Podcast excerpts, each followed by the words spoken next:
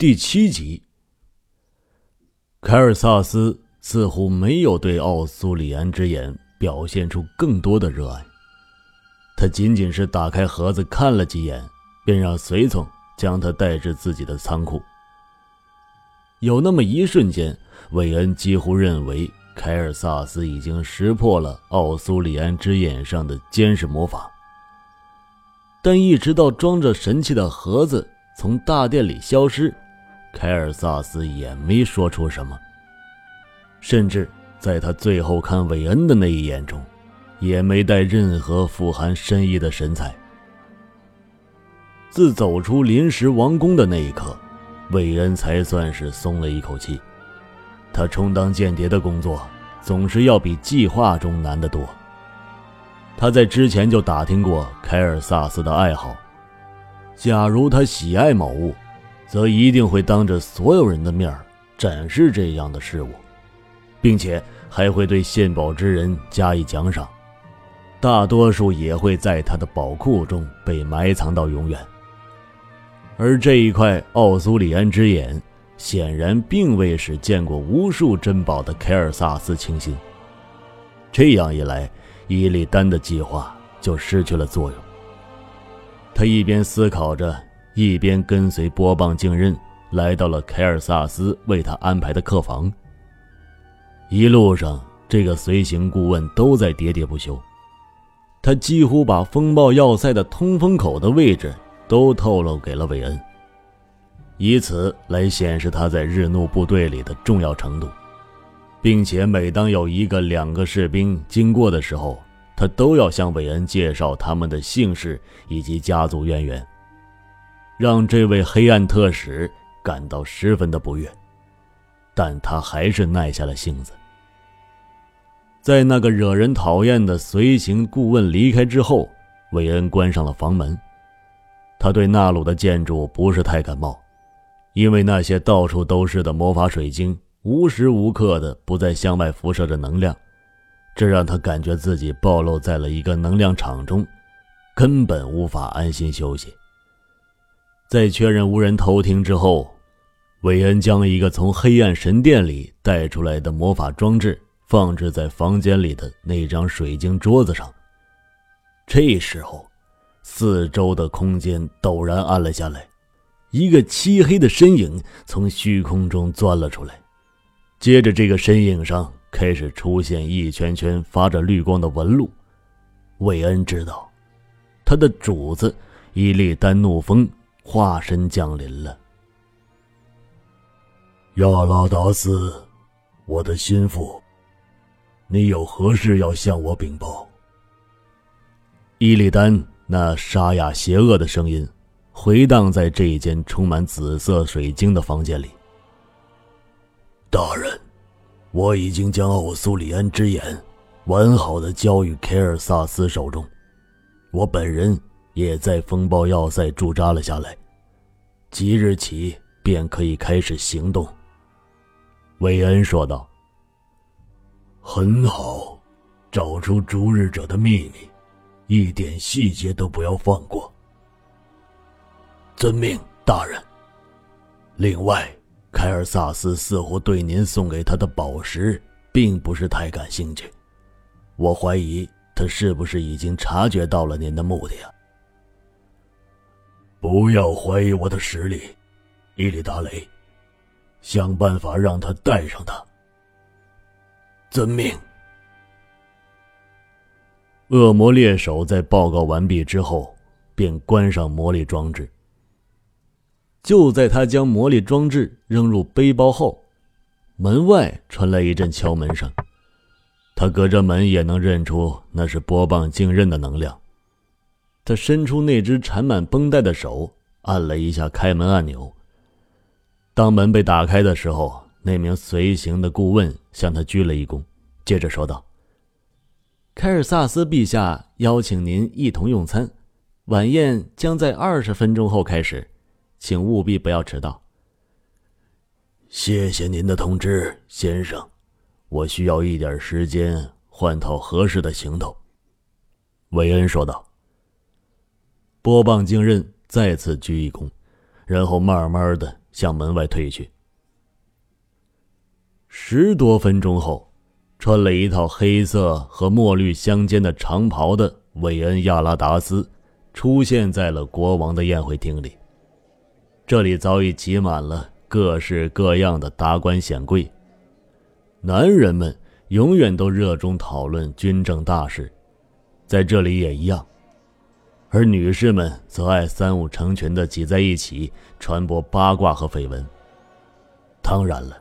这些内容大部分都不是韦恩所感兴趣的，不过他还是耐着性子在这些人的附近走动，也许能够碰巧听到一些有关凯尔萨斯的秘密。不久，宴会厅里最大的一块幕布被两个日怒侍卫支撑开来，接着里面走出两排仪仗，最后则是凯尔萨斯本人。从幕帘的阴影中缓缓地走了出来。随着他的身形出现，宴会厅里响起了动人的弦乐。音乐城里最优秀的乐手总是寸步不离他们的王，而他们的王也同样是乐于享受这种独特的个人崇拜。韦恩靠在一根水晶柱上，双手环胸，面无表情地望着凯尔萨斯。一路走至自己在宴会厅正中心的位置上，他在凯尔萨斯示意他坐下后，又等了三分钟。见对方实在没有想要特地介绍他身份的意思，这才走向了自己的位置。这使他再一次感到了羞辱。坐在韦恩右边的是一个蓄着小胡子的男性，他的举止完全符合他的高贵身份。韦恩虽然看不清这个贵族的脸，但他清楚，一般真正有教养的人，智商绝不会差到哪儿去。可是他将头转到左边，这是一个年轻的贵族，他表现的看起来像是第一次参加如此浓重的场合。韦恩注意到，当他发现自己将脸对向他的时候，他体内的能量发生了一丝波动，很显然。这个女性开始紧张了起来。你好，夫人。韦恩搭讪道：“你，你你好，特使阁下。”这位女性回答道。这个时候，韦恩发觉身边的那名贵族男性身上能量也发生了一丝波动，而且身体微微向他这边靠了过来。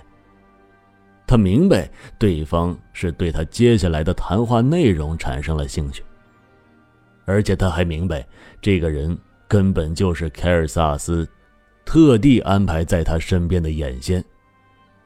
韦恩有些犹豫了，他没想好自己当前应该如何应对，究竟是表现的无懈可击呢，还是注意向对方透露一些假信息来误导他们一下？考虑了一会儿之后，韦恩选择了后者。他知道，凯尔萨斯是个极度自负的人。像这样的人，往往他的对手表现的越是活跃，他露出马脚的几率就越大。想到这里，韦恩嘴角微微翘了翘。他一边留意着这个人的状态，一边继续对着另外一边的女贵族说道：“夫人。”您是一个人来的吗？是的，先生，我还没有结婚呢。女精灵有些结巴的回答道。韦恩停顿了一下，说道：“哦，抱歉，那您是代表哪一个家族呢？”城湾的萨拉洛安家族，先生。哦，尊贵的萨拉洛安小姐。鄙人有几个问题想请教您，请您务必不要让除我们两人之外的人知道。韦恩说完，特意的将身体向这位萨拉洛安小姐靠了过去。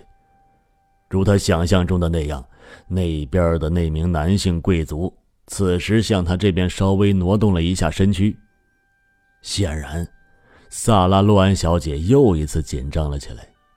她的身体几乎已经快要缩进了韦恩在灯光下的阴影里。您要问些什么事儿呢？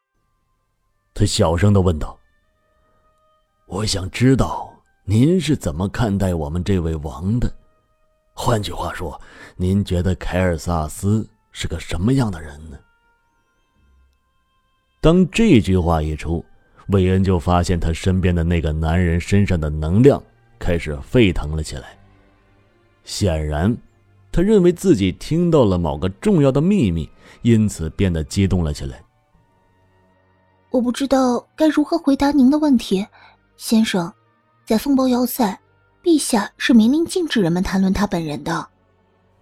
仅仅只是提到也不可以吗？是这样的。韦恩点了点头，表示明白了。稍请，他又开口说道：“是这样的，伊利丹大人一直比较关注他的下属们的生活，比如爱好之类的。比如这一次，他就令我偷偷的打听凯尔萨斯陛下的私人习惯与爱好，以好在下一次。”能送出令他感到欢心的礼物。哦，原来是这样啊！萨拉洛安说道。我听说，陛下尤其钟爱带有魔法的宝石。上一次，我就见他带了一块婴儿手掌那么大的祖母绿，出席了一场舞会。可是伊利丹大人也送了一块宝石给了他，而且还是一块泰坦造物。并且在德拉诺仅此一块。韦恩故意显露出一副强忍住大声的样子，说道：“那是我亲自从黑暗神殿一路护送来此的，可我并没有看见陛下佩戴它，好像他对它没有丝毫的兴趣啊。”宝石一直都是龙与女人的最爱。萨拉洛安也不例外。一听到宝石的消息，这个女人马上就表现出了极大的好奇。真的吗？哦，虽然有些冒昧，我能请问您一下，那块宝石有多大吗？足有我的拇指这么大。韦恩答道。天哪，它它一定很美。那是自然，整个星空。都不足以与之媲美。当他出现时，泰坦也会为之动容。韦恩对他营造出的效果感到十分的满意。他望向凯尔萨斯的位置，他发现凯尔萨斯也在注视着他，因为他能感受到那对带有实质能量的目光。他又望向身边那位贵族男性。后者在他转过身来的瞬间，将自己的身躯给抽了回去。一个计划悄悄的在恶魔猎手心底形成。那块宝石名叫奥苏里安之眼，相传是一位名叫奥苏里安的泰坦的能量精华碎片所化，是一件强大的宝物。伊利丹相信陛下会喜欢它。在这里，我要偷偷告诉你一个秘密。韦恩灌了一大口酒，他佯装自己看上去像一个逮住单身女郎的登徒客，得意洋洋的说道：“其实我早就知道了，伊利丹大人并不信任凯尔萨斯陛下，他特地拿了个赝品给他，并且差我来观察。他如果眼力够好，必然不会佩戴它。”但这样一来，伊利丹便会知道他忤逆了自己的意愿。假如他佩戴了它，这就证明了他是个毫无见识的倒霉鬼。虽然说那样会很滑稽，但伊利丹大人会感到高兴，因为这也意味着他完全遵守了。您瞧，陛下的眼光的确敏锐。他连看都没多看那块宝石一眼。萨拉洛安目瞪口呆的看着面前这个恶魔猎手，好半天后，他才小声说道：“这话你可千万别说给其他人听。虽然那是伊利丹大人的意思，但是对于陛下来说，这是一种莫大的侮辱。如果被其他人听到了，这对您、对我都没有好处的。韦恩装模作样的到处张望了一下，接着说道：“别担心，亲爱的，我保证，刚才的话除了你我，绝对没有第三个人听到。”哦，那就好。伊利达雷注意到那名男性贵族再一次的将身躯挪了回去。他猜测对方以为自己已经掌握住了核心信息，他满意的笑了笑，然后从瓷盘里抓起一块带血的肉排，大嚼了起来。听众朋友们，本集播讲完毕，感谢您的收听。